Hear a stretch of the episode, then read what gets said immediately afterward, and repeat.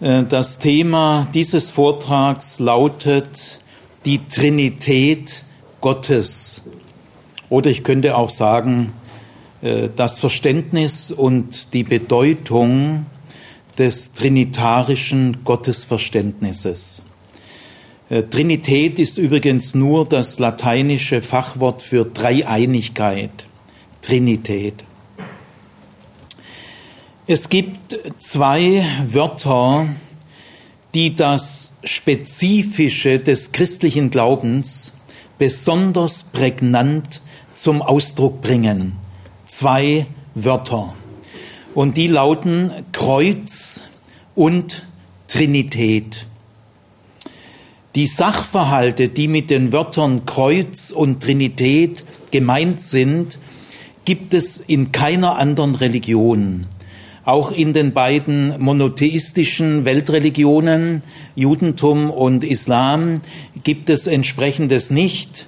Äh, Im Gegenteil, beide Religionen können das, was mit den Worten Kreuz und Trinität angesprochen ist, nicht akzeptieren. Die Sachverhalte Kreuz und Trinität gibt es auch in sonst keiner Weltanschauung, in keiner Philosophie. Das, was mit Kreuz und Trinität gemeint ist, ist der Vernunft nicht zugänglich, äh, lässt sich also mit der Vernunft allein, mit rationalen Mitteln nicht analysieren. Kreuz und äh, Trinität äh, liegen eigentlich auf einer ganz verschiedenen Ebene. Äh, das, was mit dem Kreuzesgeschehen gemeint ist, äh, lässt sich datieren, historisch datieren. Also Jesus aus Nazareth ist mit großer Wahrscheinlichkeit am 7. oder 8. April des Jahres 30 nach Christus gekreuzigt worden. Trinität aber lässt sich nicht datieren. Trinität gilt von Ewigkeit zu Ewigkeit. Also es sind zwei grundverschiedene Ebenen. Trotzdem hängen Kreuz und Trinität sehr eng zusammen. Denn ohne das Kreuzesgeschehen, und da meine ich immer die Auferweckung Jesu mit, also mit Kreuzesgeschehen meint man äh, in der wissenschaftlichen Theologie die Auferweckung des Gekreuzigten, des des Kreuzesgeschehen. Also ohne das Kreuzesgeschehen wäre niemals ein Mensch auf den Gedanken gekommen, äh, ein trinitarisches Gottesverständnis zu entwickeln.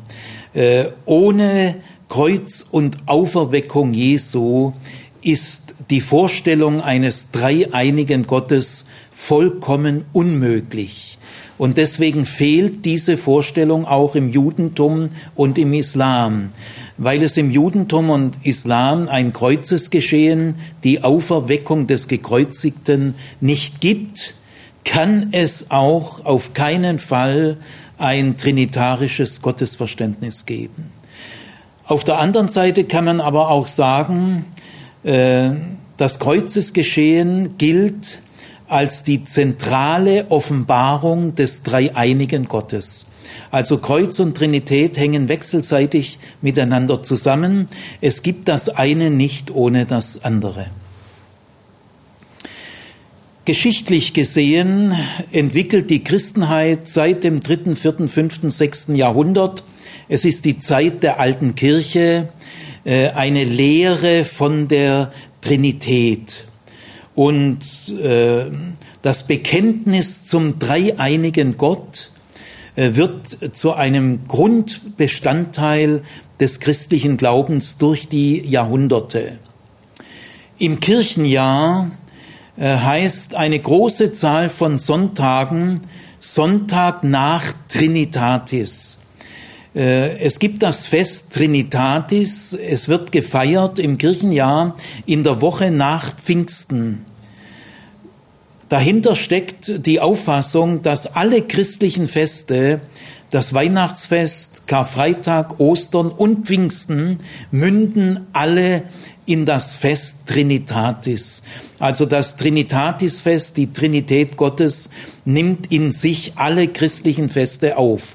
Und von da an zählt man erster Sonntag nach Trinitatis, zweiter Sonntag bis in den November. Je nach äh, gibt's gewisse Schwankungen. Auf jeden Fall über 20 Sonntage, manchmal 22, 24 Sonntage äh, heißen alle Sonntag nach Trinitatis bis zum ersten Advent. Und dann beginnt das neue Kirchenjahr. Also äh, kein anderes Ereignis zielt so viele Sonntage nach sich als Trinitatis. Äh, äh, die Kirchen feiern auch jeden Gottesdienst, jeden christlichen Gottesdienst im Namen Gottes, des Vaters, des Sohnes und des Heiligen Geistes. Äh, von allen Sakramenten gilt das Sakrament der Taufe als das Grundlegende. Und dieses grundlegende Sakrament wird vollzogen im Namen des Vaters, des Sohnes und des Heiligen Geistes. Die Trinitätsvorstellung hat auch heute eine enorme ökumenische Bedeutung. Im ökumenischen Weltrat der Kirchen sind über 200 Kirchen Mitglied und im Paragraph 1 in Artikel 1 der Satzung des Ökumenischen Weltrats der Kirchen, Sitz in Genf, im, also im ersten Artikel heißt es, alle Mitgliedskirchen des Ökumenischen Rates äh, bekennen Gott als den Vater, den Sohn und den Heiligen Geist. Auch in Mitteleuropa die Arbeitsgemeinschaft christlicher Kirchen in Deutschland, die ACK, gründet auf diesem Bekenntnis. Das heißt, äh, wer dieses Bekenntnis nicht teilen kann, kann nicht Mitglied im Ökumenischen Rat der Kirchen werden und auch nicht Mitglied in der ACK. Also er kann an den großen internationalen ökumenischen äh, Verbindungen nicht teilhaben. Er, äh, solche äh, christlichen Gemeinschaften äh, gelten heute als Sondergemeinschaften.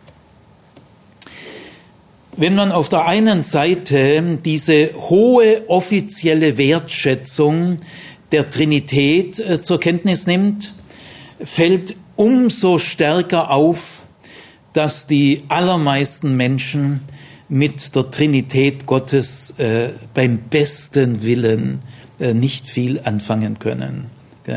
Nicht nur Nichtchristen finden diese Vorstellung regelrecht komisch, gell, die Christen mit ihrer Dreieinigkeit. Es ist doch wirklich schon äh, schwer genug, es ist doch schon eine Zumutung, überhaupt an einen Gott zu glauben. Jetzt muss man auch noch an einen Dreieinigen glauben. Gell. Auch in 20 Jahren Lehrtätigkeit an der Pädagogischen Hochschule in Ludwigsburg habe ich oft Gelegenheit gehabt, in verschiedenen Seminaren den Studierenden zu sagen, äh, sagt doch mal frei von der Leber weg einander, was bedeutet für euch die Dreieinigkeit Gottes? Spielt die in eurem Alltag wirklich eine Rolle? Was versteht ihr darunter? Äh, teilt euch doch das mal gegenseitig mit. Ich darf euch sagen, es war in jedem Fall ein ziemliches Tohu Wabohu. Äh, jeder sagte ein bisschen was anderes und keiner war sich so ganz sicher und sie waren sich alle einig, irgendwie ist es auch ein bisschen was Komisches. Ja, also äh, dieser Tatbestand, dass äh, die normale christliche Bevölkerung und die andere Bevölkerung sowieso mit der Trinitätsvorstellung im Grunde nicht viel anfangen kann, ist schon ein sehr wichtiges Symptom. Es heißt ja mal, an den Früchten sollt ihr sie erkennen. Wenn also diese fast 2000 Jahre alte, oder nee, müssen wir schon äh, sagen, 1500 Jahre alte Trinitätsvorstellung äh, so wenig äh, inneres Verständnis und Widerhall findet, dann äh, muss man sagen, an den Früchten äh, kann man auch diese Trinitätslehre erkennen. Also offensichtlich äh, ist sie selber auch ein Stück weit schuld daran. Äh, die Trinitätslehre ist jahrhundertelang äh, so merkwürdig vertreten worden, dass eben dieses Dilemma eingetreten ist. Gell? Man wird den Eindruck nicht los, äh, also ich zitiere jetzt mal viele Menschen, also sehr viele Menschen werden den Eindruck nicht los, dass die Lehre von der Dreieinigkeit Gottes irgendwie was Spekulatives ist, äh, auch ein bisschen was Weltfernes, äh, hat eigentlich mit unserem Alltag nicht viel zu tun. Äh, man wird den Eindruck nicht los, das ist eine Theorie, äh, die hat sich jemand am Schreibtisch ausgedacht. Gell? Und die bisherige Trinitätslehre, steht dem machtlos gegenüber. Äh, sie konnte nicht verhindern, dass dieser Eindruck unter 95 Prozent auch der christlichen äh, Pädagogik und Theologiestudenten, die Religionslehrer werden, auch so vorhanden ist. Also das ist sicher kein Zufall. Jetzt möchte ich an dieser Stelle ähm, auf ein paar Schwierigkeiten kurz hinweisen, also ein paar Gesichtspunkte, die wir in, wenn wir über die Trinität Gottes nachdenken, die müssen wir uns sofort in Blickfeld rücken. Äh, erstens einmal, in der Bibel gibt es keine Lehre von der Trinität. Es gibt zwar christliche Gruppen, die das nicht wahrhaben wollen, aber an den Universitäten ist es seit vielen Jahrzehnten völliger Konsens, also man darf sich hier nichts vormachen. Es gibt in der Bibel keine Lehre von der Trinität, also auch nicht im Neuen Testament.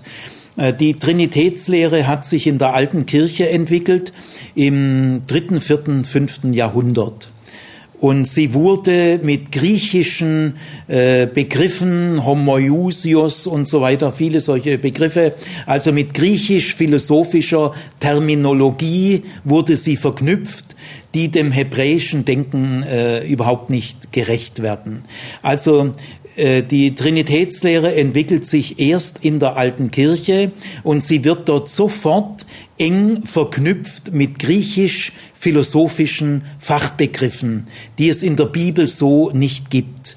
Also das ist eine echte tiefe Schwierigkeit, die werde ich jetzt nicht tiefer behandeln können. In einem Vortrag kann man diesen großen, komplexen Sachverhalt Trinität sowieso nicht erschöpfend behandeln, ist ja klar. Ich will ganz bestimmte Linien ausziehen. Also es gibt zwar im Neuen Testament, da komme ich noch drauf, Ansatzpunkte. Also es gibt einen Lernprozess, einen Erkenntnisweg, äh, der irgendwie in so eine Richtung führt. Äh, das nennt man triadische Formeln und triadische Elemente, aber das ist äh, keine Trinitätslehre. Ich sage mal ein Beispiel in Matthäus 28, Vers 19, vorletzter Vers am Ende des Matthäusevangeliums heißt es, und taufet sie im Namen des Vaters, des Sohnes und des Heiligen Geistes.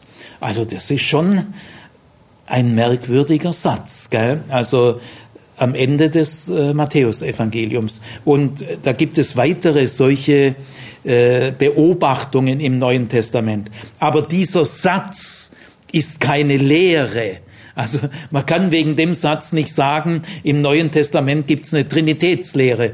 Denn wie ist dieser Satz gemeint? Das ist ja nur ein einziger Satz. Den kann man ja auf Millionen Art und Weise verstehen. Also ich will damit sagen, es gibt zwar in der Bibel eine Reihe von äh, Ansatzpunkten, auf die sich später die Trinitätslehre berufen hat, aber das ist noch keine Trinitätslehre. Gell? Sie entsteht also erst in der alten Kirche mit griechisch-philosophischen Termini, Begriffen. Und man muss auch sagen, in der Zeit ist die Kirche bereits Staatskirche. Die offizielle Durchsetzung der Trinitätslehre hat auch sehr viel mit Politik zu tun, mit den großen Konzilien, mit den römischen Kaisern. Und es gibt morgenländische Kirchen, die diese Durchsetzung äh, dieser Trinitätslehre nicht mitgemacht haben. Die byzantinische Staatskirche hat diese morgenländischen Kirchen äh, zum Teil grausam verfolgt. Also am Trinitätsdogma klebt sehr viel Blut. Also diese Schwierigkeiten muss man sofort im Blick haben. Jetzt will ich, bevor ich den Sinn der Trinitätslehre versuche, für modernes Denken äh, zu erschließen, weil das glaube ich, kann man schon, äh, will ich jetzt noch einen Exkurs machen, der unbedingt nötig ist. Äh, wenn ich als Christ und wenn wir als Christen über die Trinität nachdenken, müssen wir uns nicht nur dieser Schwierigkeiten bewusst sein, die ich jetzt kurz genannt habe, sondern wir müssen auch mal bewusst, strategisch, konsequent einen Blick von außen auf uns werfen. Also es genügt heute nicht mehr, dass wir nur einen Insiderblick haben und eine Insidersprache und ein Insiderdenken. Äh, da isolieren wir uns ganz schön und wir gewöhnen uns einen Röhrenblick an. Äh, sondern wir müssen uns auch mal von außen betrachten. Also sowohl die Nichtchristen, äh, die Atheisten, Agnostiker und so weiter, Skeptiker finden die Trinitätslehre ausgesprochen komisch, also wirres Zeug.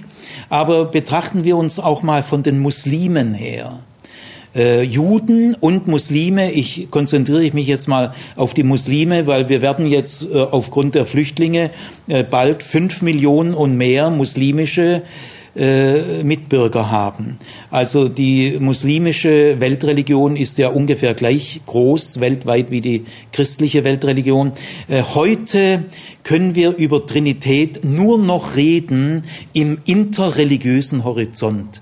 Also so provinziell rein christlicher Froschperspektive, das geht zumindest an der Universität nicht mehr. Also ich habe an der Pädagogischen Hochschule Ludwigsburg seit sieben Jahren jedes Semester mit einer türkischen Kollegin, Frau Gökçen Tamer Uzun, habe ich ein christlich-muslimisches Seminar geleitet, zusammen mit meiner türkischen Kollegin. Da waren äh, immer mehr, etwas mehr als die Hälfte christliche Studierende und etwas weniger als die Hälfte muslimische Studierende. In Baden-Württemberg ist in jedem Bundesland ein bisschen anders. In Baden-Württemberg ist es so, dass an den pädagogischen Hochschulen des Landes, in denen die Lehrer ausgebildet werden, äh, gibt es seit Jahren islamische Theologie. Äh, seit diesem Semester, also seit dem Wintersemester 2015-16, hat das Land Baden-Württemberg das Fach islamische Theologie dem Fach evangelische Theologie und katholische Theologie zum ersten Mal völlig gleichberechtigt nebeneinander gestellt. Also es gibt jetzt seit diesem Semester drei Theologien, evangelische Theologie, katholische Theologie, muslimische Theologie. Wir arbeiten eng zusammen, partnerschaftlich auf Augenhöhe. Also wir haben es uns angewöhnt, zu unserem eigenen Reichtum die Dinge immer gleich interreligiös zu sehen. Also ich habe seit sieben Jahren, das sind also 14 Semester bis jetzt zum Sommersemester, ich habe 14 Seminare, interreligiöse Seminare erlebt, gell, mit dem Titel äh, Interreligiöses Lernen für Christen und Muslime. Es war eine wunderschöne Zeit. Die Christen und die Muslime in den Studierenden haben äh, fast ausnahmslos gesagt, sie haben irrsinnig viel gelernt. Äh, sie sind aus dem Seminar völlig anders raus, wie sie rein sind, auf beiden Seiten. Das Ausmaß der Vorurteile ist auf beiden Seiten schrecklich groß. Und das sehen die dann am Ende auch wirklich ein. Da purzeln die Vorurteile. Also ich habe in jedem dieser 14 Seminare immer auch über die Trinität gesprochen, auf Wunsch auch der Muslime, weil die interessieren sich dafür sehr. Das ist ein Riesenhindernis für den Dialog, die Christen mit ihrer komischen Trinitätslehre. Gell? Jetzt will ich mal die Bausteine sagen, die ich äh, im Blick von außen her, also das ist jetzt ein Exkurs, wie rede ich oder wie, wie ich empfehle das, auch, auch aus eben eigener langjähriger Erfahrung, wie kann man mit Muslimen über die Trinität reden.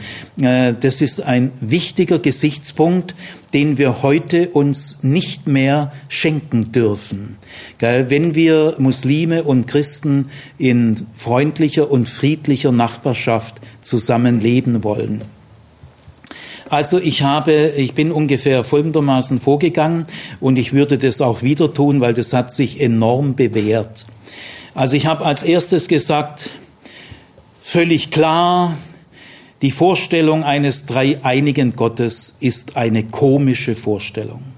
Es ist vollkommen klar, sie wirkt eigentlich auf jeden Menschen, auch auf mich wirkt sie irgendwie komisch, äh, merkwürdig. Also ich sage damit, ihr lieben muslimischen Kommilitoninnen, Kommilitonen, äh, das kann ich hundertprozentig verstehen, dass ihr diese Vorstellung höchst merkwürdig findet. Sie ist ja auch nicht logisch und sie ist irgendwie merkwürdig. Juden haben die ja auch nicht. Juden und Muslime verstehen sich viel besser als Juden mit Christen oder Muslime mit Christen, weil äh, Juden und Muslime lehnen beide die Trinität ab und die Göttlichkeit Jesu als Sohn Gottes ab.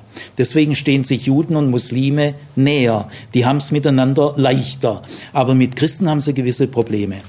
Dann, äh, also das erste ist mal, ich gestehe euch zu, ihr dürft es komisch finden. Das ist normal. Gell? Also tut euch keinen Zwang, gell? ihr versteht es, das dürft ihr gerne machen lockert schon mal die Atmosphäre ganz schön auf. Gell? Ich habe jedes Mal die Erfahrung gemacht, es tritt eine gewisse Erleichterung ein. Der Typ da, dieser christliche Typ, äh, der äh, versteht uns. Gell? Der trifft ja den Nagel auf den Kopf. Gell? Dann das Zweite, was ich sage, wir als evangelische Theologie, ich glaube, es gilt auch für die katholische Theologie, das habe ich jetzt aber nicht überprüft, also jetzt bleibe ich mal bei unserem Fach, sage ich dann als zweites, also ich bin seit 20 Jahren an der Pädagogischen Hochschule Ludwigsburg. Meine Kollegen, wir sind insgesamt je nachdem fünf, sechs, sieben Leute. Äh, wir haben in 20 Jahren Pädagogische Hochschule Ludwigsburg Lehrer, Religionslehrerausbildung noch nie ein Seminar über Trinität gemacht. Ist in unserem Curriculum gar nicht vorgesehen. Also ich will damit sagen, Leute, äh, überlegt mal, gell? also wenn ihr euch dauernd an, an diesem merkwürdigen Thema stoßt, kann ich ja verstehen, äh, hängt's jetzt auch mal nicht zu hoch. In 23 Jahren PH habe ich als Professor der evangelischen Theologie noch nie ein Seminar für Religionslehrer über Trinität gemacht. Alle meine Kollegen auch nicht. Ich habe bei mündlichen Prüfungen über 1000, weit über 1000 mündliche Prüfungen gehabt an der Pädagogischen Hochschule Ludwigsburg. Die Themen der mündlichen Prüfung können die Studierenden weitgehend selber wählen. Ich habe in über 1000 mündlichen Prüfungen eine Prüfung über die Trinität gehabt. Eine Studentin hat es mal gewählt. Gell? Über 1000 mündliche Prüfungen, eine über Trinität. Bei Muslimen tritt eine gewisse Erleichterung ein. Gell? Und da sage ich, äh, wisst ihr, warum wir dieses Thema eigentlich mehr oder weniger bewusst ausklammern? Natürlich, wenn wir in Diskussionen drauf kommen, dann schon, aber in unserem Lehrprogramm, das wir uns strategisch überlegen für fünf, sechs Jahre, äh, ist es kein Baustein. Im Unterschied bestimmt zur Pfarrerausbildung. Also bei uns aber auf jeden Fall in der Religionslehrerausbildung, in der christlichen Religionslehrerausbildung. Und dann sage ich, warum nicht? Ja, weil für Kinder und Teenager in der Schule sind wir der Überzeugung, ist es kein wichtiges Thema. Äh, wenn wir Kinder und Jugendliche interessieren wollen, neugierig machen wollen auf Gott, eine gewisse Offenheit für christliche Themen, auch eine gewisse Information über Kirchen und Diakonie und Christentum und Kirchengeschichte, äh, wenn das unser Programm ist, dazu brauchen wir die Trinität nicht. Das ist nicht gerade das, was Kinder und Teenager interessiert. Echte Entspannung bei den Muslimen. Und diese Entspannung muss sein, wenn wir dann äh, gut miteinander reden wollen. Jetzt gibt es aber noch weitere äh, Gesichtspunkte, gell? wenn ich jetzt den Außenblick, den Muslime auf uns Christen haben, wenn ich den mal ganz ernst nehme. Und ich sage euch, den müssen wir ernst nehmen. Wenn wir souverän sind, gelassen sind in unserem Glauben, können wir uns das gut leisten und müssen wir uns das leisten. Nur ängstliche, eng geführte Christen äh, schaffen das nicht. Sie können es sich nicht leisten, aber das ist ein Drama. Das ist eine Tragik. Also als nächstes sage ich auch den Muslimen, es gibt in der Bibel keine Lehre von der Trinität. Das sind die vollkommen, äh, das wussten die nicht. Und ich gesagt, nee, also ihr habt ja eine heilige Schrift, der Koran. Ihr wisst ja, wir haben auch eine heilige Schrift. Das sind eben die wichtigsten Bücher für euch der Koran, für uns die Bibel. Es gibt in der Bibel keine Trinitätslehre.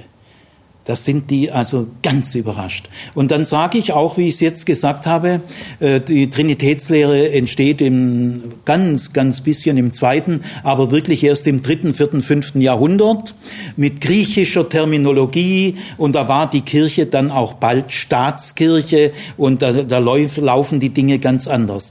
Also in dieser Zeit entsteht die Trinitätslehre. Auch eine wichtige Info für Muslime. Kein einziger muslimischer Student hat das vor diesem Seminar gewusst.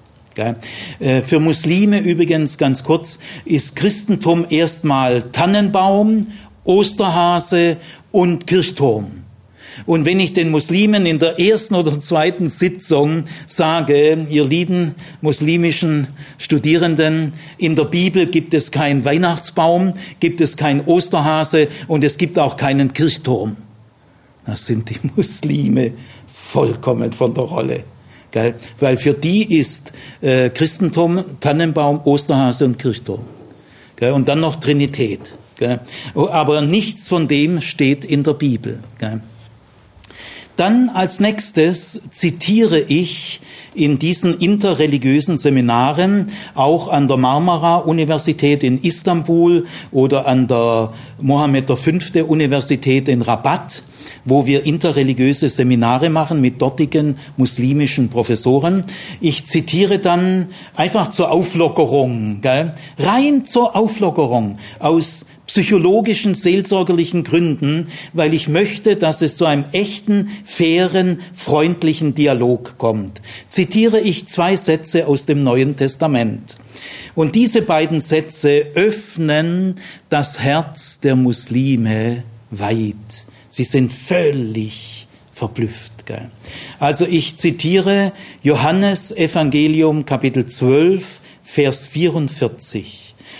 Ich habe den Vers genau auswendig gelernt, weil er ist sehr wichtig.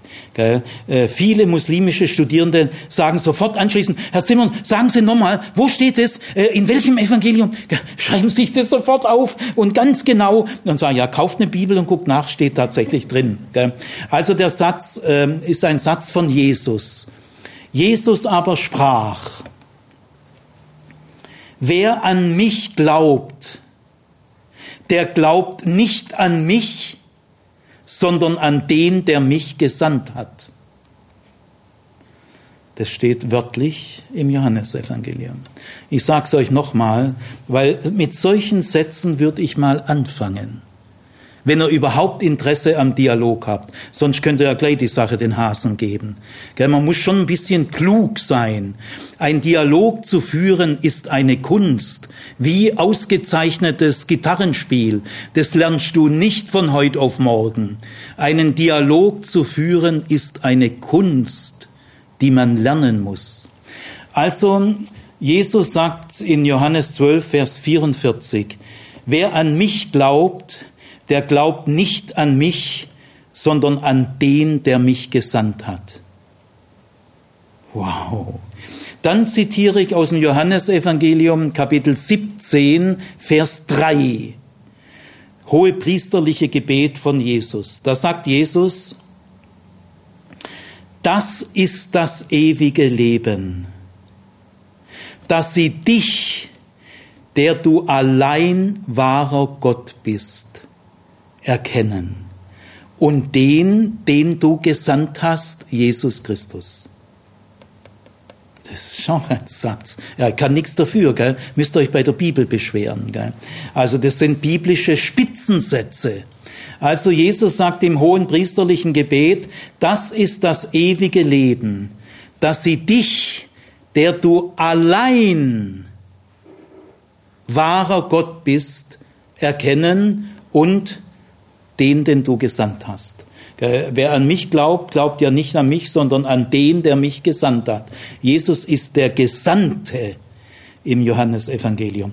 Also diese beiden Sätze haben jetzt sieben Jahre lang auch in Istanbul und in Rabat den Effekt ausgelöst, das kann ich aus Erfahrung sagen, dass das Interesse an der Bibel sich verzehnfacht. Dann äh, sage ich noch, ähm, also ich werde euch jetzt mit euch, wir werden jetzt zwei Wochen lang über die Trinität sprechen. Also ihr seht, ich habe ein Gefühl, dass das eine komische Lehre ist. Sie steht nicht in der Bibel, sie ist später entstanden. Es gibt biblische Sätze wie die, die ich euch gesagt habe, gell, die findet ihr super gut, ich auch. Gell. Und äh, ich will euch also noch sagen, also wie gesagt, 23 Jahre PH, ohne ein Seminar, 1000 Prüfungen, eine über die Trinität. Also ihr lieben muslimischen Studierenden, bleibt cool, locker bleiben. Wir werden uns jetzt freundschaftlich unterhalten. Und dann kommt was raus. Gell? Ich habe ungefähr so in der Universität in Istanbul geredet, und dann war eine Mittagspause. Das Nachmittagsseminar begann erst 15.30 Uhr oder so, denn in der Planung wollten wir, dass die Studierenden miteinander Kaffee trinken, Kontakt aufnehmen. Und da kam also, es war 12 Uhr, wir konnten jetzt in die Mensa der Universität Marmara gehen, kamen vielleicht fünf oder sechs äh, Studierende, muslimische Studierende, die mich zum ersten Mal im Leben gesehen haben. Vielleicht war ich der erste Christ den sie erlebt haben, der, der so redet. Gell? Die, ich habe richtig gemerkt, ihr Gehirn glüht. Gell? Die kamen also mit leuchtenden Augen auf mich zu und sagten, Herr Zimmer, wären Sie bereit, Ihre Mittagspause zu opfern? Wir möchten mit Ihnen diskutieren. Da sage ich, ja, Sofort. Ja, was heißt da opfern? Das ist doch ein Fest. Geil, ich freue mich. Äh, ihr wollt also mit mir diskutieren? Ja, ja, sage ich, mache ich sofort. Also gehen wir nach nebenan in einen leeren Seminarraum und es versammeln sich dort irgendwie 50 Studierende. Ich weiß gar nicht, in welchem Tempo äh, die das in Flüsterpropaganda. Und ich sage euch, diese improvisierte Sitzung, ich als Christ mit einer muslimischen äh, Studierenden aus Ludwigsburg, die perfekt Deutsch und perfekt Türkisch kann, gibt's ja viele in Württemberg, die war meine Übersetzerin, gell, die war ganz aufgeregt. Gell. Und dann haben die gesagt, Herr Zimmer, also erklären Sie uns doch mal, wie kommen die Christen auf so eine Behauptung? Und dann habe ich es ihnen erklärt und das mache ich jetzt auch. Ich gehe also jetzt wieder zurück in deinen Insiderblick. Äh, wie entsteht die Vorstellung von der Trinität? Und so habe ich dann äh, dort weitergemacht. Aber dieser Blick von außen her äh, finde ich heute unersetzbar wichtig. Und die Erfahrung lehrt, wenn Sie diesen Weg beschreiten, wird ein Dialog auf Neuland möglich. Ich will mal so äh, nebenbei einfach zwei Mails zitieren, die ich von muslimischen Professoren bekommen habe. Eine muslimische Professorin, Professorin für islamische Mystik aus Rabat schreibt mir eine Mail, nachdem sie eine Woche in Ludwigsburg war und wieder nach Rabat zurück ist. Sie war zum ersten Mal 60 Jahre alt, zum ersten Mal in Europa. Und diese Professorin schreibt mir, lieber Sigi, wir haben nämlich ausgemacht, wir reden uns vom ersten Tag an per Du an und mit Vornamen. Und äh, diese Methode erwies sich als genial. Also wir haben uns von der ersten Minute an geduzt und mit Vornamen gesprochen. Also diese Professorin schreibt mir, lieber Sigi, die Hälfte meiner Vorurteile gegenüber dem Christentum ist mir irgendwie abhanden gekommen. Mal sehen, was aus der zweiten Hälfte wird. Äh, ein Professor Abdullah aus Istanbul äh, sagte seinem Kollegen, der mir dann die Mail schrieb, beide waren in Ludwigsburg eine Woche lang, äh, dieser äh, Abdullah sagt seinem Kollegen Tash, äh, Ismail, sagt er beim Kaffeetrinken, du äh, Ismail, äh, Sie waren gerade ein paar Tage zurückgekehrt aus Ludwigsburg nach Istanbul. Du, äh, jedes Mal, wenn ich aufwache, brauche ich zwei Minuten, Und dann fällt mir ein, ich habe jetzt einen christlichen Kollegen als Freund. Und das verändert mein gesamtes Lebensgefühl. 60 Jahre alt, Professor für islamisches Recht. Immer wenn ich aufwache, brauche ich zwei Minuten und dann fällt mir ein, ich habe jetzt einen christlichen Kollegen als Freund. Und das verändert mein gesamtes Lebensgefühl. Sowas erlebt man, äh, wenn man sich auf den Weg des Dialogs ehrlich, aufrichtig, mutig, freundschaftlich macht. Okay. Gut, aber jetzt, wie entsteht äh, das Verständnis der Trinität? Wir müssen jetzt den Entwicklungsprozess, den Lernprozess, den Erkenntnisprozess, der stattgefunden hat in der frühen Christenheit, diesen Entstehungsprozess müssen wir nachgehen, sozusagen nachvollziehen. Man könnte vielleicht im besten Fall sagen, nacherleben.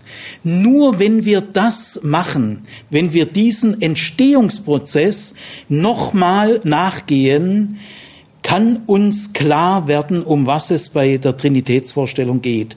Äh, dann werden wir auch spüren, das ist nichts Spekulatives, nichts Weltfernes, Theoretisches. Da hat sich mal jemand was am Schreibtisch ausgedacht. Wenn wir den Entstehungsprozess nicht mitvollziehen, und der wird heute in der Kirche äh, eigentlich nirgendwo nochmal äh, anschaulich, lebendig und kompetent äh, für die Christen mitvollzogen, dann ist der Eindruck, unvermeidbar, äh, das ist ein bisschen so ein Glasperlenspiel, äh, so ein theoretisches Klimbim, da hat sich mal jemand was ausgedacht, das ist doch spekulativ, alltagsfern, hat doch mit dem Leben nichts zu tun. Nein, nein, äh, ich will mal ganz deutlich sagen, die, das Verständnis Gottes als dreieiniger Gott, also die Trinitätsvorstellung, ist überhaupt nicht spekulativ. Sie ist überhaupt nicht theoretisch. Äh, sie ist überhaupt nicht lebensfern und sie ist auch gar nicht äh, so, äh, ja, eben äh, theoretisch weit weg vom Leben. Nein, in der Frage nach der Trinität Gottes geht es um das Leben. Es ist eine ganz lebendige Frage, ganz sinnlich, ganz einfach, ganz praktisch. Nicht kompliziert, theoretisch, spekulativ. Das ist, sind schon die faulen Früchte einer falschen Trinitätslehre. In der Frage nach der Trinität geht es um etwas ganz Einfaches, etwas ganz Zentrales, Praktisches, Sinnliches, Erfahrungsgesättigtes. Äh, die Frage nach der Trinität ist nicht nur nahe am Leben, es ist die Frage nach dem Leben. Dazu aber erstmal die Entstehungsgeschichte. Die Entstehungsgeschichte, und so habe ich dann auch bei der Diskussion in Istanbul, habe ich den Studierenden gesagt, ihr müsst, wenn wir da ein bisschen weiterkommen wollen, ich habe dann gleich gesagt, Leute, ihr habt wenig Zeit, ihr habt 20, 30 Jahre Prägung, jetzt seht ihr mich als ersten Christen und ich habe jetzt die Mittagspause. Also bitte erwartet jetzt auch nicht, äh, aber ich probier's mal. Gell? Äh, ja, ich glaube, die vergessen den, diese Diskussionsrunde in ihrem Leben nie wieder. Also der erste Punkt, den ich gesagt habe, aber ich äh, komme jetzt wieder ganz in unsere heutige Situation. Der Auslösepunkt für den Lernprozess in Richtung Trinität ist die Auferweckung des Gekreuzigten. Also Religionen, die die Auferweckung des Gekreuzigten so nicht kennen, können selbstverständlich auch keine Trinitätsvorstellung entwickeln und werden sie immer als zutiefst fremd und merkwürdig empfinden.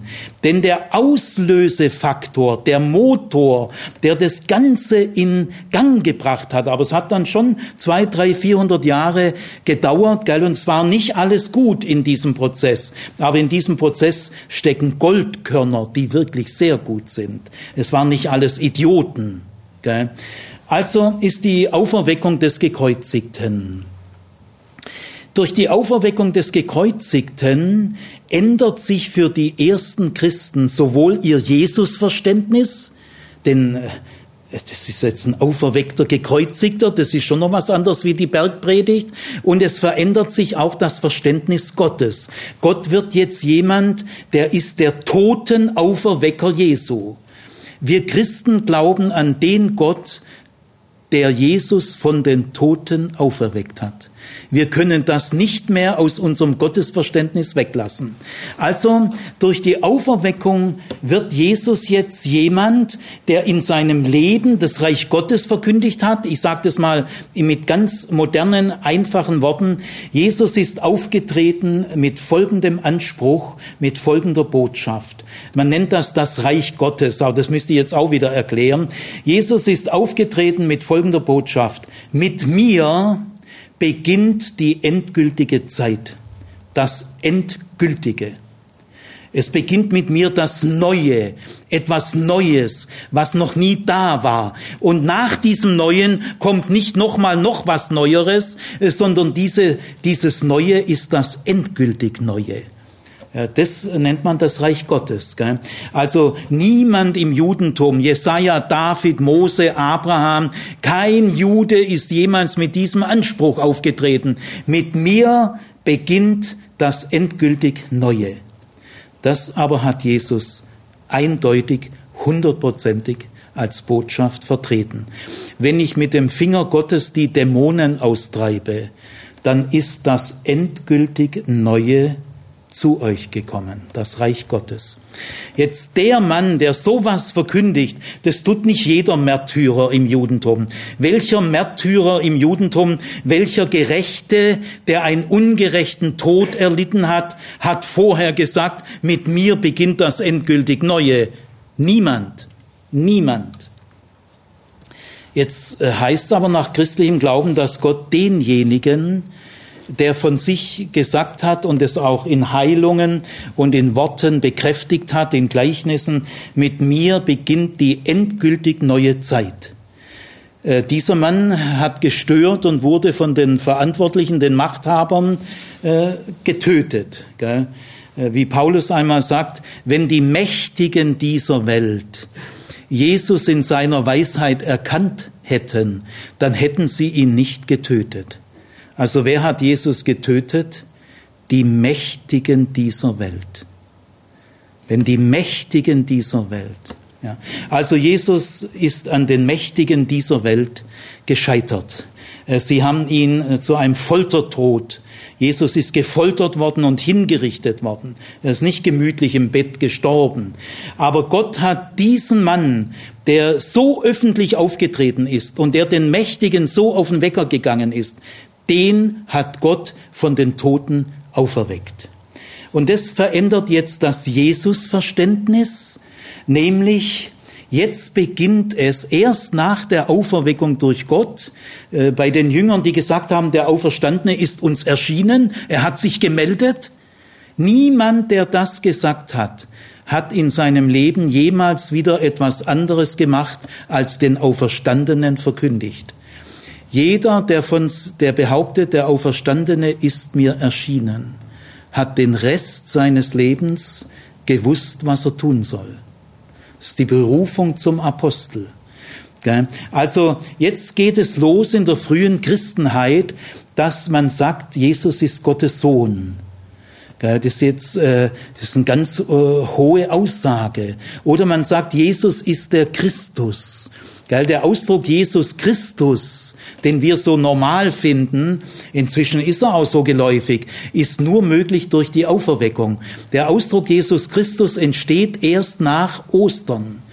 Genauso auch die Aussage, Jesus ist Gottes Sohn, da, da kommen wir noch vielleicht drauf. Dann aber äh, die, die Christen sagen jetzt zum ersten Mal nach der Auferweckung, wir glauben an Jesus. Und das überschreitet eine Grenze. Denn Juden glauben nicht an einen Menschen. Man kann doch nur an Gott glauben. Juden glauben ja nicht an Abraham oder an Mose oder an David. Juden glauben an Gott und sonst an niemand. Muslime glauben ja auch nicht an Mohammed, äh, sondern Muslime glauben an Gott und sonst an niemand.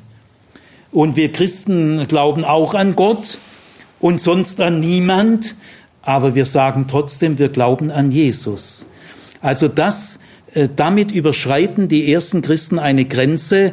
Diese Aussage Glauben an ist bisher streng für Gott vorbehalten.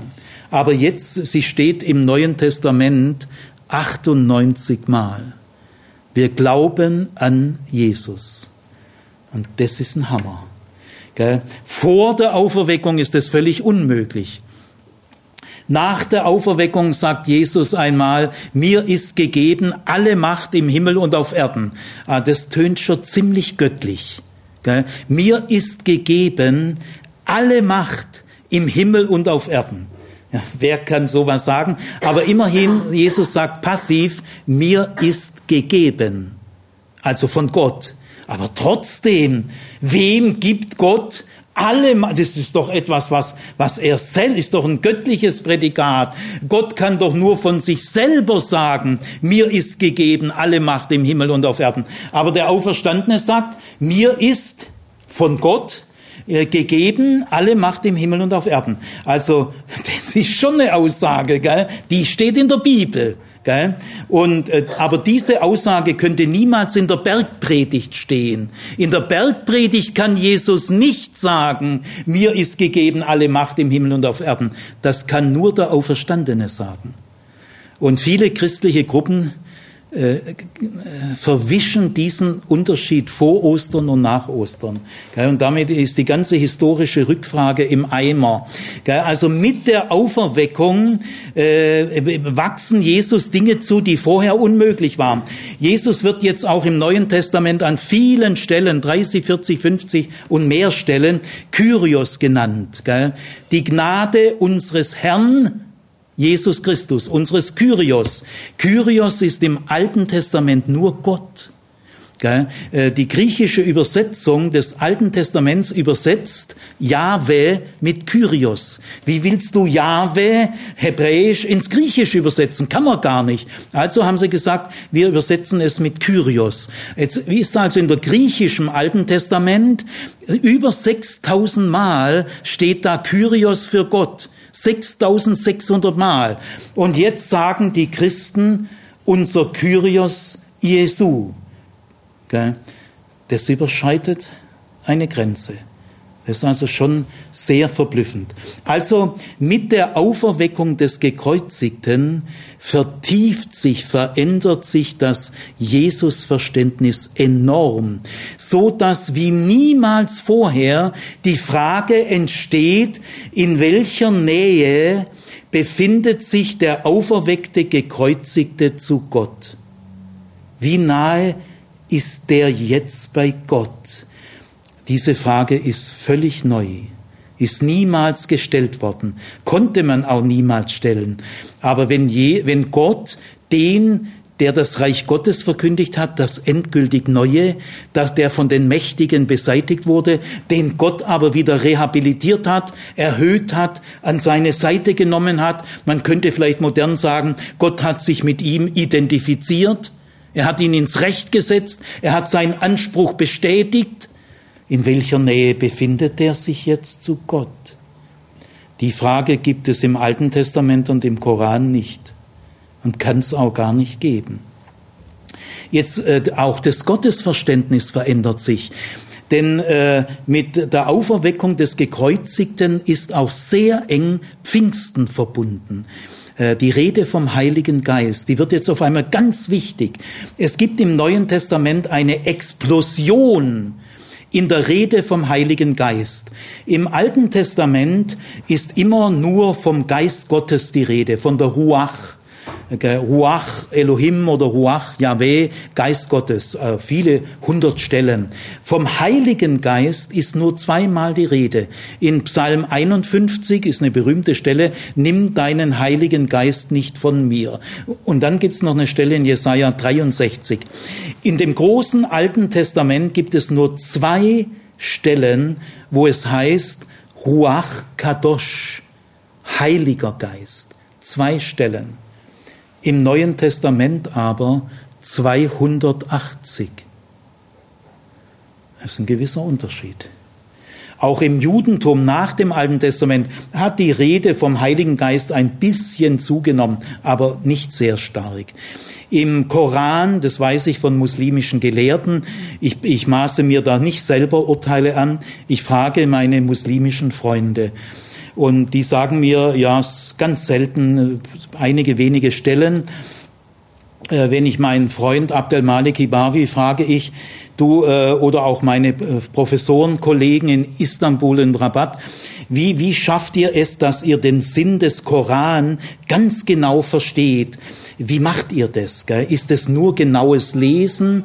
Und dann sagt, sagen mir meine muslimischen Kollegen und Freunde, ja, das erste ist natürlich sorgfältig genaues Lesen, aber wir haben auch eine gewisse Auslegungskunst, eine Hermeneutik, eine Regeln, die beachten wir. Und dann sage ich, braucht ihr dazu nicht die Hilfe des Heiligen Geistes? Und da gucken sie mich wirklich überrascht an und sagen, äh, wie meinst du das? Das ist ihnen völlig unbekannt. Und dann sage ich meinen muslimischen Kollegen, äh, die Bibel versteht man nach christlicher Auffassung nicht einfach dadurch, dass man Griechisch und Hebräisch kann und sich historisch informiert. Das genügt alles nicht. Äh, die tiefen Wahrheiten der Bibel verstehen wir nur durch die Hilfe des Heiligen Geistes. Da sind sie platt. Und sie sagen, das ist ja jetzt kein Märchen, ich habe es ja sechs Jahre erlebt. Sie sagen, nee, das ist bei uns anders. Und dann sage ich zu meinem Freund im Vertrauen, weißt du, Malek, äh, mir ist es sehr kostbar, die Rede vom Heiligen Geist, weil die hält mich bescheiden. Äh, wenn ich irgendwelche tiefe Eindrücke, Gedanken, äh, Inspirationen kriege, dann weiß ich genau, das ist nicht mein Werk. Es ist nicht meine Tat. Es ist ein Geschenk des Heiligen Geistes. Es ist nicht einfach mein gekonntes Lesen, meine Grammatikkenntnisse, gell, dass ich hermeneutisch äh, so, es wäre doch gelacht, wenn ich aus dem Bibeltext nicht ein bisschen was rauspressen könnte mit meiner hermeneutischen. Dann ich nein, Malik, das ist für uns alles gar nicht entscheidend, schon wichtig, unersetzbar wichtig. Aber die wirklichen Eingebungen, die kannst du bei uns im nachchristlichen Glauben nicht machen. Wir brauchen die Hilfe des Heiligen Geistes und das hält uns bescheiden. Und da war er sehr nachdenklich, als ich ihm das sagte. Gut, also im Neuen Testament entsteht mit der Auferweckung des Gekreuzigten auch Pfingsten.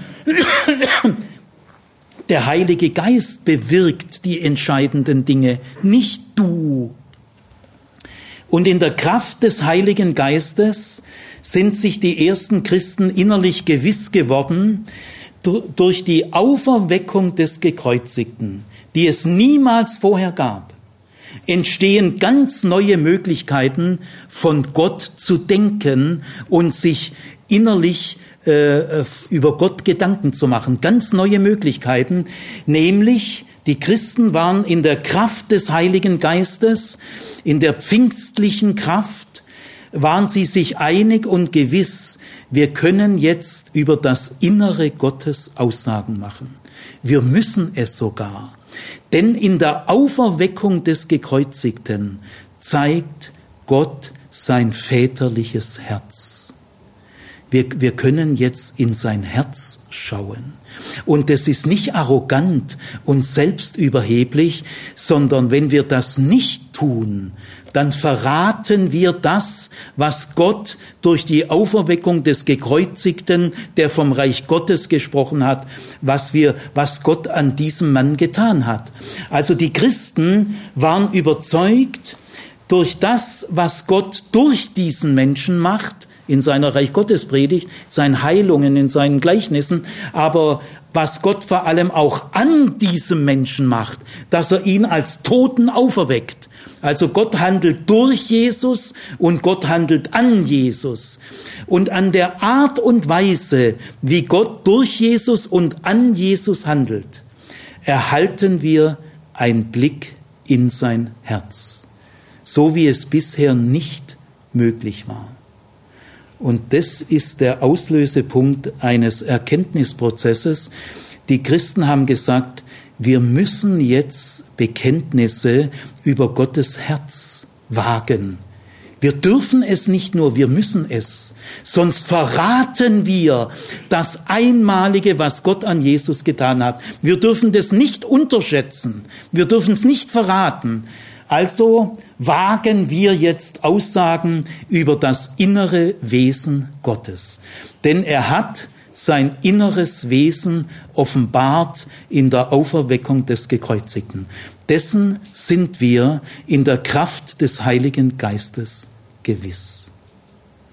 Und jetzt, ähm, jetzt springe ich wieder, jetzt entwickelt sich im Neuen Testament einige Indizien. Es entwickelt sich keine Trinitätslehre, aber es entwickeln sich doch eigenartige Symptome, die wir zur Kenntnis nehmen und angemessen würdigen sollen.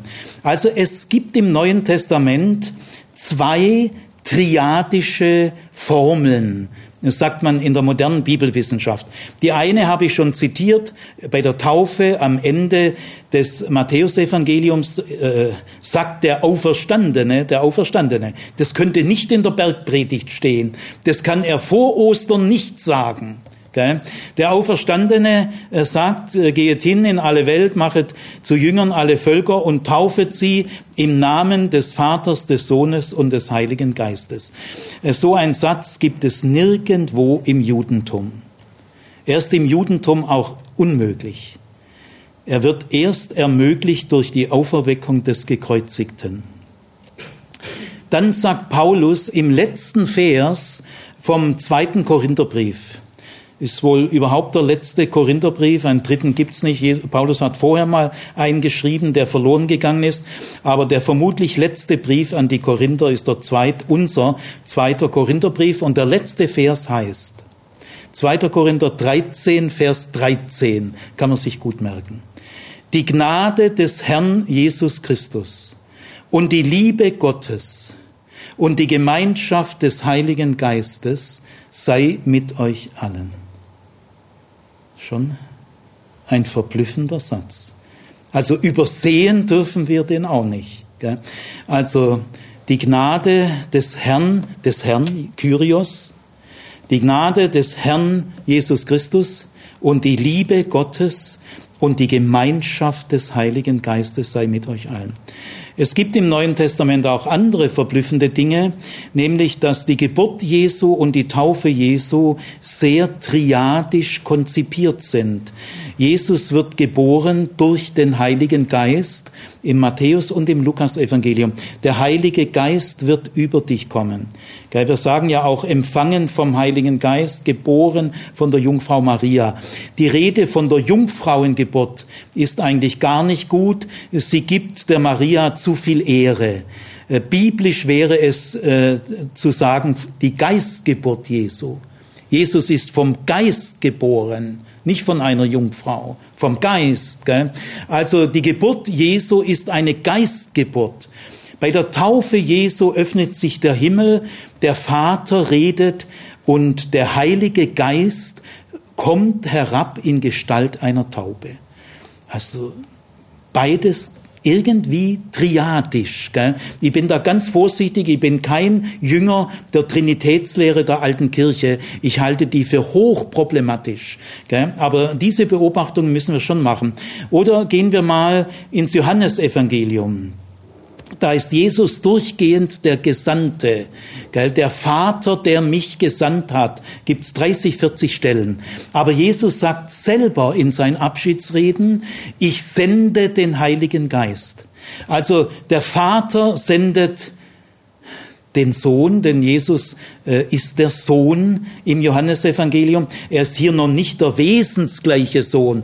Es heißt zwar im Johannesevangelium, ich und der Vater sind eins aber das noch nicht im Sinne der Trinität gemeint, denn auch ein Vorgesetzter kann mit einem Untergebenen eins sein im Sinne von eine Willenseinheit, eine Funktionseinheit. Sie werden sich einig, ein, Grundge ein Grundstück zu verkaufen. Also ein Vorgesetzter und ein Untergebener oder ein König und ein Untertan, die können eins sein. Das ist noch keine Wesenseinheit.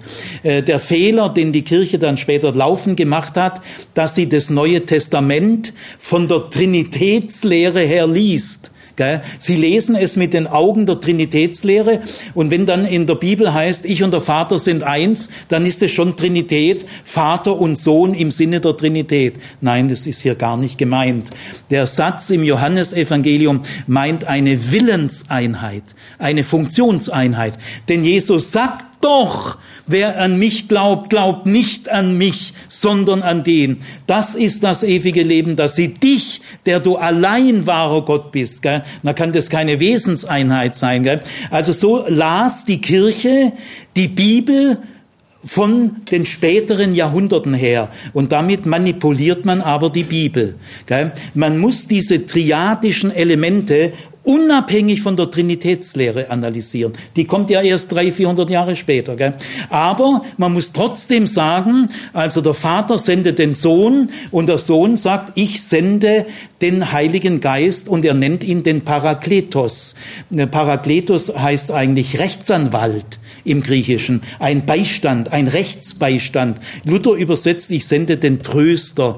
Das nicht besonders gut übersetzt. Gell? Aber Parakletos ist auf jeden Fall eine Person. Ausgesprochen. Und es heißt ja dann auch vom Heiligen Geist, er wird euch lehren, er wird euch in alle Wahrheit leiten, er wird es vom Meinigen nehmen und euch geben. Ach, das sind ja schon eigenartige Formulierungen. Gell? Natürlich ist der Heilige Geist im Neuen Testament erstmal eine Kraft. Äh, wir leben in der Kraft des Heiligen Geistes. Aber die ersten Christen äh, haben, sind zu der Erfahrung, zu dem Eindruck gekommen, der Heilige Geist ist aber eine merkwürdige Kraft. Der ist nicht so eine Kraft wie in Bodybuilding und äh, machen wir mal ein bisschen Power, sondern in dieser Kraft ist Gott selber da. Wenn ich die Kraft des Heiligen Geistes erlebe, erlebe ich eigentlich Gott. Es heißt in der Bibel im Neuen Testament auch, betrübet nicht den Heiligen Geist. Kann man eine Kraft betrüben? Es heißt auch im Neuen Testament, er hilft euch auf mit unermesslichem Seufzen. Er vertritt uns. Das sind alles schon sehr gewagte Formulierungen. Sie führen uns ins Offene nicht in ein geschlossene Lehrsystem, aber es ist schon spannend, was sich hier abspielt. Das ist innerhalb vom Judentum schon irgendeine Mutation. Das ist nicht einfach jüdisch wie immer, denn solche Sätze gibt's im Judentum nicht. Äh, vor allem Glauben an Jesus. Gell? Gut, also jetzt, äh, soweit will ich es mal skizzieren. Durch die Auferweckung des Gekreuzigten beginnt ein noch nie dagewesener Erkenntnisprozess ins Geheimnis, ins Offene, äh, nicht in abgeschlossene Lehrsysteme, über die man streiten kann. Ich will mal zwischendurch sagen, über die Lehre von der Trinität kann man nicht streiten, darf man nicht streiten. Sie eignet sich nicht zum Streit. Denn die Lehre von der Trinität ist eine ganz andere Lehre als alle anderen Lehrstücke im Christentum. Äh, niemand versteht dieses Lehrstück wirklich. Es ist ein abgrundtiefes, schönes, spannendes Geheimnis. Es hat Indizien im Neuen Testament. Äh, die spätere Entwicklung fällt nicht einfach zufällig, entsteht nicht zufällig. Äh, es gibt solche Ansatzpunkte. Also ich glaube nicht, dass wir die Vorstellung von der Trinität heute einfach aufgeben sollen, aber wir können sie auch nicht einfach nachsprechen, wie die alte Kirche gesprochen hat. Dieser Weg ist uns nicht mehr möglich. Wir müssen am hebräischen Denken bleiben. Wir müssen diese Indizien äh, des Neuen Testaments äh, mit nochmal unverstelltem Blick äh, nochmal wahrnehmen und uns gemeinsam überlegen, was bedeutet das? Also wir brauchen in der Zukunft einen Neuanfang in der Trinität, viel vorsichtiger als bisher. Aber wir dürfen bestimmte, wir dürfen das, was das väterliche Herz Gottes in der Auferweckung des Gekreuzigten offenbart hat, dürfen wir nicht unterschätzen. So, jetzt äh, will ich äh, im Schlussteil den praktischen Effekt äh, der Trinitätsvorstellung euch sagen. Es steckt in dieser Trinitätsvorstellung, wenn wir nahe am Neuen Testament bleiben, wenn wir vorsichtig, tastend, auch das, was ich jetzt sage, sind nur Versuche, Anregungen, Inspirationen. Äh, lasst euch anregen. Es sind äh, tastende Versuche in Neuland und in ein Gelände, das keiner von uns durchschaut. Also, äh, ich will nochmal am Anfang schon sagen, äh, meiner Überzeugung nach und auch vieler meiner Kollegen, die Trinitätslehre ist in der Aufklärungszeit baden gegangen, äh, in der französischen Aufklärung, im Rationalismus, in der liberalen Theologie hat man die Trinitätslehre völlig aufgegeben. Im 20. Jahrhundert ist sie wieder entdeckt worden, vor allem durch Karl Barth in der ersten Hälfte des 20. Jahrhunderts, in der zweiten Hälfte vor allem durch Eberhard Jüngel, Jürgen Moltmann und äh, Wolfhard Pannenberg, äh, vier der ganz großen Theologen des 20. Jahrhunderts, äh, ist die Trinitätsvorstellung wieder zu Ehren gekommen, aber nicht mehr als Wiederholung äh, der alten Lehrsysteme der alten Kirche. Äh, diese starre äh, Trinitätslehre hat dazu geführt, dass heute kein Mensch mehr was damit anfangen kann. Aber jetzt mal ein Neuversuch, vor allem angeregt durch Eberhard Jüngle und Jürgen Moltmann. Ich sage ihn aber ganz in eigenen Worten. Also in dieser christlichen Neuentdeckung, im Gefolge der Auferweckung des Gekreuzigten und im Gefolge der Explosion Pfingsten. Können wir sagen, es geht in der Dreieinigkeit Gottes um etwas ganz Einfaches, ganz Spannendes, ganz Erfahrungsgesättigtes. Es geht um etwas ganz nahe am Leben, ja noch mehr, es geht um das Leben. Was ist Leben? Darum geht es. In der, in der Bibel ist Gott der lebendige Gott. An hunderten von Stellen heißt es immer der lebendige Gott und die toten Götzen. Das ist also der Unterschied. Gell? Äh, die toten Götzen können nicht reden, die können nicht helfen, die können auch kein ewiges Leben geben, die sind ja selber tot. Aber Gott ist kein toter Götze, er ist kein Stück dieser Welt, er ist der lebendige Gott. Jetzt äh, stellt sich eine spannende Frage. Was ist eigentlich das Lebendige am lebendigen Gott? Was ist das für eine Art von Lebendigkeit? Denn wenn wir sagen, der lebendige Gott, und das ist das Urwort der Bibel über Gott, er ist der lebendige Gott. Das ist der Herzschlag der Bibel. Gell? Dann meint die Bibel nicht nur, Gott ist lebendig, ich bin ja auch lebendig. Ich lebe auch. Also äh, wenn man sagt, der lebendige Gott, meint die Bibel nicht nur, Gott lebt, äh, ich lebe auch. Sondern die Bibel meint, wenn sie sagt, der lebendige Gott, Gott ist das Leben. Er ist das Leben. Das kann ich von mir wirklich nicht sagen. Gell? Ich lebe zwar, aber ich bin nicht das Leben. Gell? Also die Bibel sagt von Gott, vom lebendigen Gott, er ist das Leben. Oder wir können auch sagen, er ist das wahre Leben. Das gesunde, unverdorbene, unverletzte, volle, gesunde, wahre Leben. Also ihr Lieben, es geht um das Leben. Gut, äh, Gott ist also das Leben.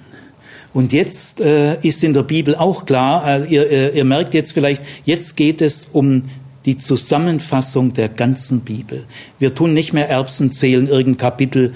Äh, es geht um die Gesamtbotschaft der Bibel.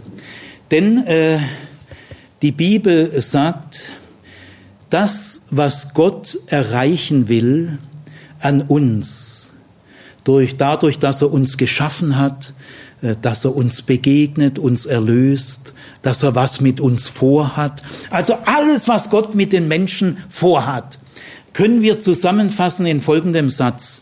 Er will uns Anteil geben an seinem Leben. Er will, dass wir Anteil bekommen an seinem Leben. Wow, Halleluja, Jubilate wenn wir teilhaftig werden, äh, wenn er uns ansteckt mit seinem Leben, wenn wir in unserem Leben irgendwie Anteil bekommen an seinem Leben, dann sagt die Bibel, ist alles gut. Dann ist alles erreicht, was man erreichen kann. Das Ziel der Bibel mit der Menschheit ist, dass der Mensch Anteil bekommt an der Lebendigkeit des lebendigen Gottes. Und deswegen was ist die Lebendigkeit des lebendigen Gottes, an der wir Anteil bekommen sollen. Das will die Trinitätslehre tiefer erschließen als alles, was es bisher gab. Und das ist möglich, weil die Auferweckung des Gekreuzigten plus Pfingsten tiefer ist als alles, was es bisher gab. Wir dürfen die Dinge auch nicht unter Wert verschleudern. Also, ich sage gleich mal das Entscheidende, was äh, die frühen Christen in ihrem Erkundungsgang Trinität ihnen mehr oder weniger deutlich klar geworden ist. Ich halte mich jetzt mal nur an die guten Erkenntnisse. Die anderen müssen wir ablegen, kritisieren, völlig klar. Leben ist ein Leben in Beziehungen. Leben heißt aufeinander bezogen sein. Leben ist ein Verhältnis. Das merken wir an Gott. Denn Gott lebt in sich selber ein beziehungsreiches Leben. Das hat zum ersten Mal haben das bestimmte Christen in der Kraft des Heiligen Geistes, im Nachdenken über die Auferweckung des Gekreuzigten, indem sie das väterliche Herz erkennen. Gott äh, ist ein Beziehungswesen. Das Lebendige am Leben ist der Beziehungsreichtum. Gott ist ein Verhältniswesen.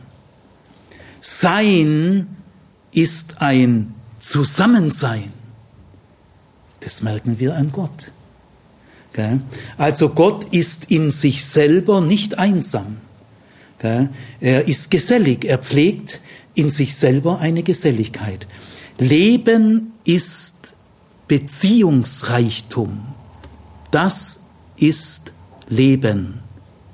Und es gibt keine tiefere Erkenntnis über das Leben in der Geschichte der Menschheit als diese Erkenntnis.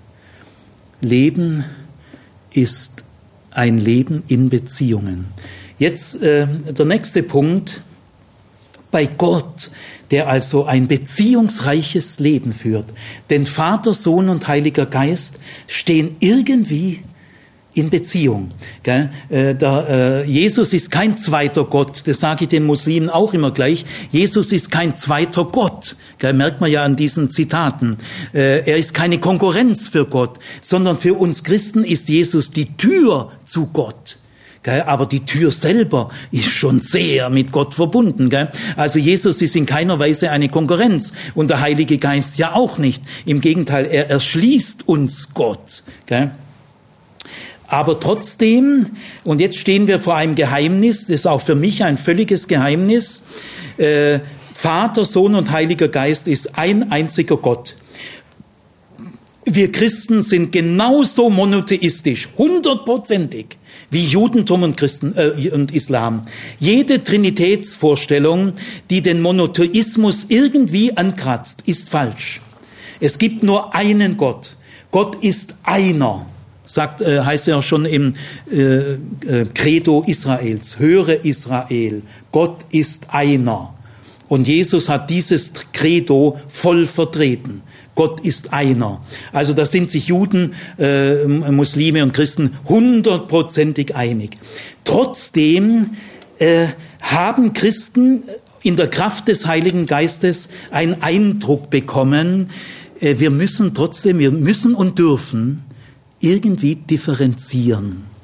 Ähm, Vater, Sohn und Heiliger Geist sind Gott.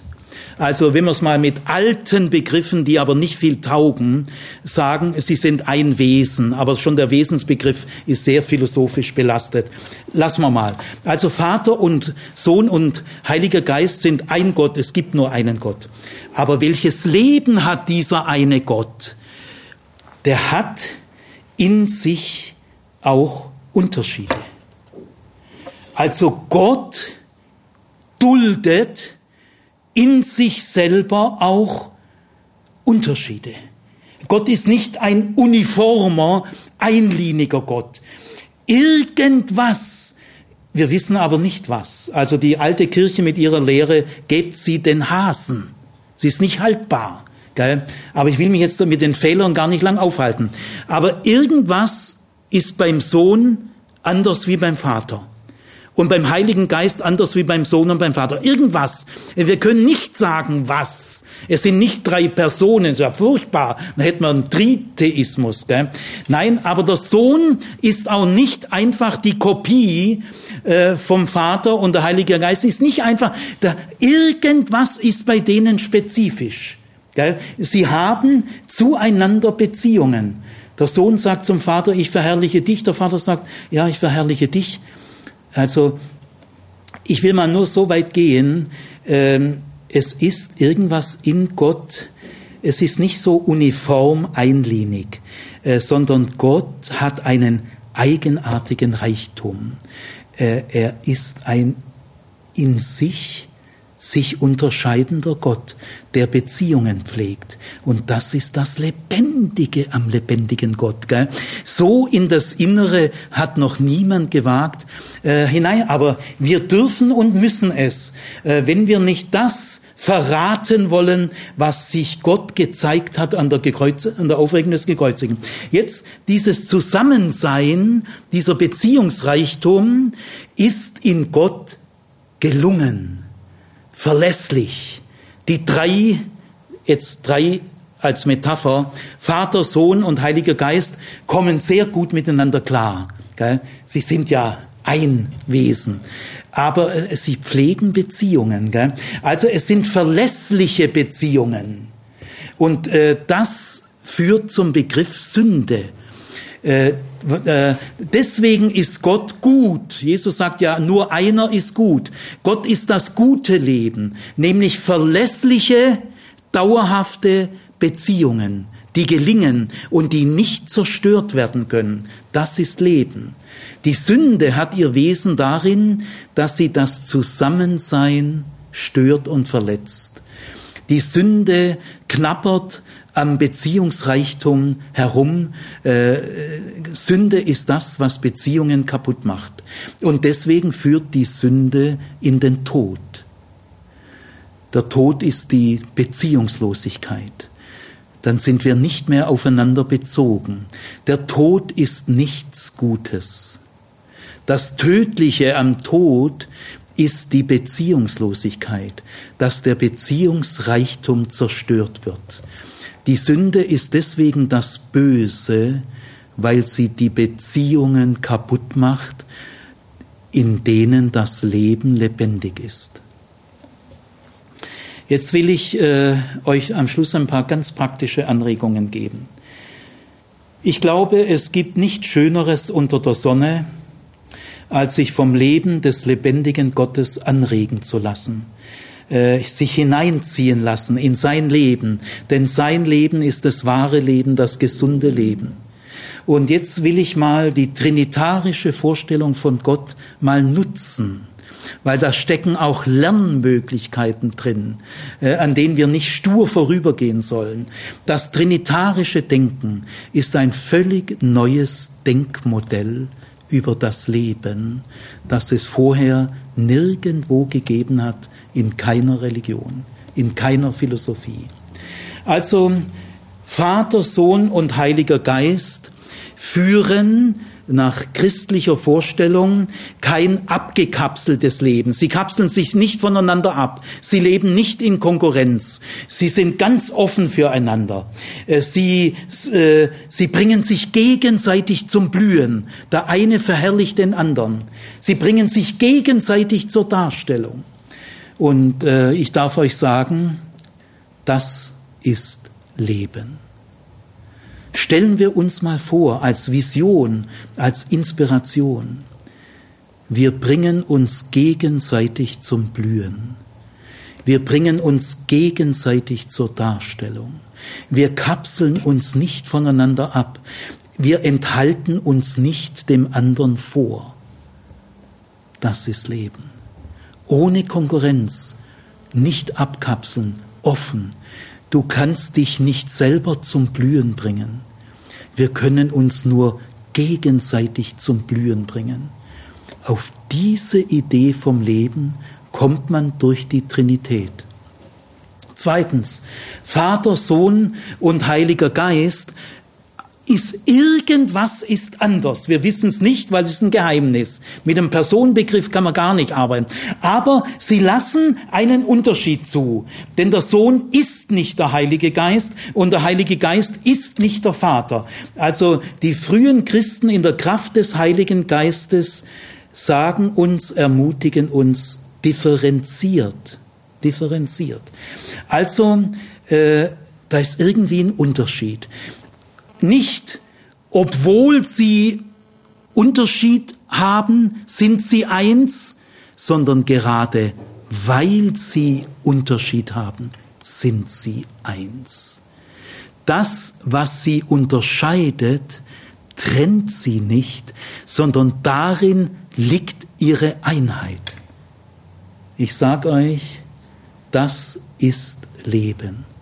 Stellen wir uns mal vor, visionär, in dem, worin wir uns unterscheiden, sind wir eins. Wir sind in Gemeinschaft, in, in einer tiefen Einssein, nicht obwohl wir verschieden sind, sondern gerade weil wir verschieden sind. Äh, wir Menschen können geradezu sagen, je verschiedener wir sind, desto einiger können wir uns werden. Wir müssen erstmal verschieden sein und verschieden sein dürfen, damit wir uns tief einig sind.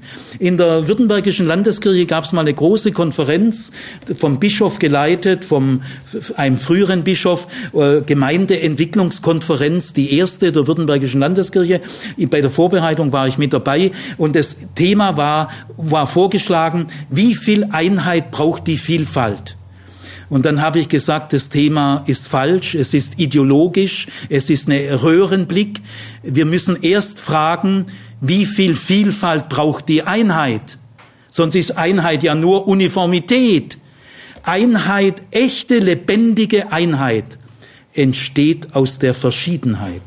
Also und äh, ich konnte die Gruppe überzeugen, die Konferenz hieß, wie viel Vielfalt braucht die Einheit? Wie viel Einheit braucht die Vielfalt? So finde ich es gut. Also Vater, Sohn und Heiliger Geist lebt irgendwie von einem Unterschied wo wir nicht mit der Dampfwalze alles gleich machen sollen, ist kein Gewinn. Auch wenn wir Monotheismusängste haben, cool bleiben. Der monologische, einsame Monotheismus hat auch seine großen Grenzen. Der trinitarische Monotheismus achtet Unterschiede, fördert eine Differenzkultur. Wir brauchen auch in der Gesellschaft eine Liebe zu Differenzen. In den Differenzen steckt das Leben. Das merkt man schon an Vater, Sohn und Heiliger Geist. Dann drittens, Vater, Sohn und Heiliger Geist definieren sich nicht durch Macht und Besitz. Sie beherrschen sich nicht gegenseitig. Sie instrumentalisieren sich nicht gegenseitig. Sie unterwerfen sich nicht. In ihrem Zusammenleben gibt es keine Repression und Unterdrückung. Sie definieren sich nicht durch Macht und Besitz. Das ist Leben. Stellen wir uns mal vor, visionär, versucht's mal. Es könnte so viel Schönes daraus entstehen. Stellt euch mal vor, wir definieren uns nicht mehr ab heute. Wir lassen uns anregen vom trinitarischen Gott äh, und seinem gesunden Leben. Wir definieren uns nicht mehr durch Macht und Besitz. Wie viel Leben. Es muss noch mehr Leben ins Leben, sagt Wolf Biermann. Und er hat recht. Dann Vater, Sohn und Heiliger Geist schotten sich nicht ab. Sie rotten sich nicht zusammen gegen jemand. Sie machen keinen geschlossenen Club, sondern sie sind erstmal in sich offen und lassen Unterschiede zu, bejahen das andere in sich selbst, das ist ein Geheimnis, aber es ist ein Ja zum anderen. Gell? Irre.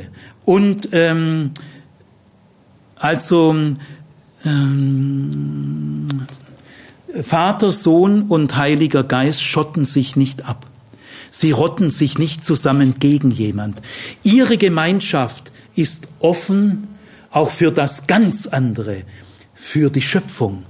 Also es ist eine Gemeinschaft, die, die nicht aus der Abgrenzung lebt, sondern die teilhaben lässt. Wir, sie, wir sollen ja teilhaben am Leben des lebendigen Gottes. Eine solche Gemeinschaft, die offen ist, einladend für andere, andere gerne teilhaben lässt, das ist Leben. Das sind so Anregungen, ihr lieben Christen, die wir aus dem trinitarischen Denkmodell als Inspirationsquelle, nicht als Lehrsystem, aber als Quelle der Anregung und der Inspiration hin zur Lebendigkeit des lebendigen Gottes. Das trinitarische Denkmodell ist das Urmodell eines ganz neuen Denkens über Gott und damit auch über den Menschen und die Welt. Man kann dieses neue Denkmodell auf eine Pointe bringen, von der Herrschaft zur Gemeinschaft. Denn der monologische Monotheismus, wo Gott der Alleinherrscher ist, der Einsame, die oberste Instanz, der Monarch, der himmlische Monarch, wenn wir nur den monologischen Monotheismus haben, wird es nicht einfach sein, die autoritären Vorstellungen von Gott zu überwinden. Und politisch gesehen ist es jahrhundertelang so gegangen, wie im Himmel, so auf Erden. Ein Gott, ein Kaiser, ein Reich. Der himmlische Monarch als Legitimationsmuster für die irdischen Monarchen. Schön abgeleitet. Adolf Hitler hat sehr oft gesprochen vom der Allmächtige. Aber er hat niemals ein einziges Mal vom dreieinigen Gott gesprochen. Das äh, passt nun wirklich nicht in, in der Vorstellung des geselligen, kommunikativen Gottes ist nicht mehr das Entscheidende an Gott seine Verfügungsmacht, seine Macht, seine Herrschaft. Äh, die wird auch geehrt. Aber noch typischer für Gott ist die Kommunikation, die Geselligkeit, die Gemeinschaft.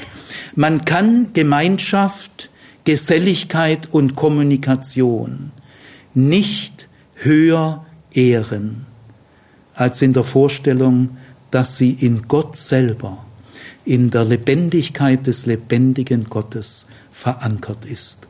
Freiheit ist dann nicht mehr nur Unabhängigkeit, sondern Freiheit ist dann, ich kann in meinem urpersönlichen eigenen anderen mich einbetten in eine Gemeinschaft. Wir sind einig nicht, obwohl wir verschieden sind, sondern gerade weil wir verschieden sind. So kann die Trinitätstheologie, wenn sie gelingt, wenn sie vorsichtig ist, sich neu auf den Weg macht, eng am Neuen Testament, schlummern in der Trinitätstheologie tiefste gesunde Anregungen gegen den autoritären Gott für den geselligen Gott.